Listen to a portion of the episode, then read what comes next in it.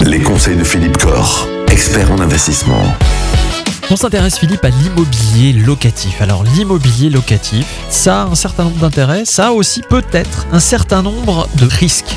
Quels sont-ils par exemple? Les risques sur l'investissement immobilier. Alors c'est vrai qu'on aborde souvent l'investissement immobilier locatif comme étant un peu la, panacée. Hein. Voilà, on se dit tiens, je, place de l'argent. Aujourd'hui, ça le vend en poupe, hein, et ça le vend en poupe notamment du fait de la période que nous venons de connaître avec des taux de crédit très très bas.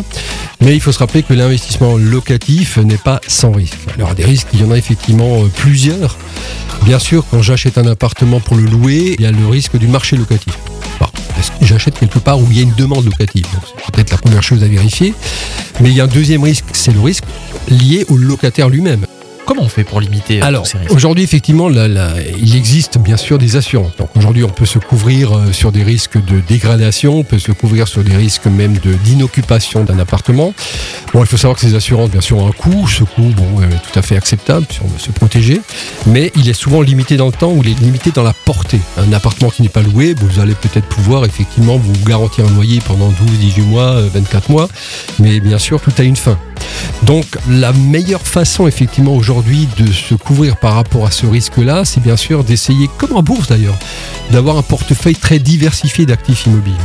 Mais alors concrètement, pour le lambda, comment ça se passe? Parce que autant trouver un appartement à acheter, c'est facile.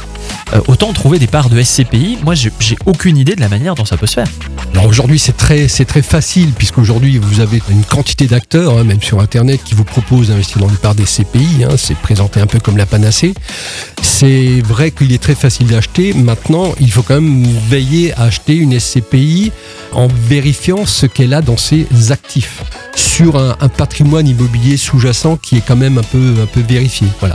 Et c'est comme les actions, on achète un certain nombre de parts un peu comme on le souhaite, ou alors c'est vraiment des, des je sais pas, des tarifs fixes. Vous pouvez acheter de la pierre à partir de 3, 4, 5 000 euros. Vous pouvez acheter des parts des CPI, hein, souvent qui valent quelques centaines d'euros.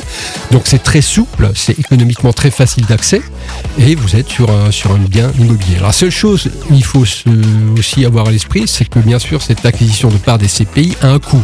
Aujourd'hui, vous achetez des parts des CPI, c'est 10-12% de frais d'acquisition. D'accord. Donc, n'achetez pas des parts des CPI pour les revendre dans 2-3 ans, ça aurait été un très mauvais placement. Il faut quand même euh, raisonner sur des durées de plus de 10 ans. Les bons conseils de Philippe Corr. Les suivants, c'est demain à la même heure. Retrouvez l'ensemble des conseils de DKL sur notre site internet et l'ensemble des plateformes de podcast.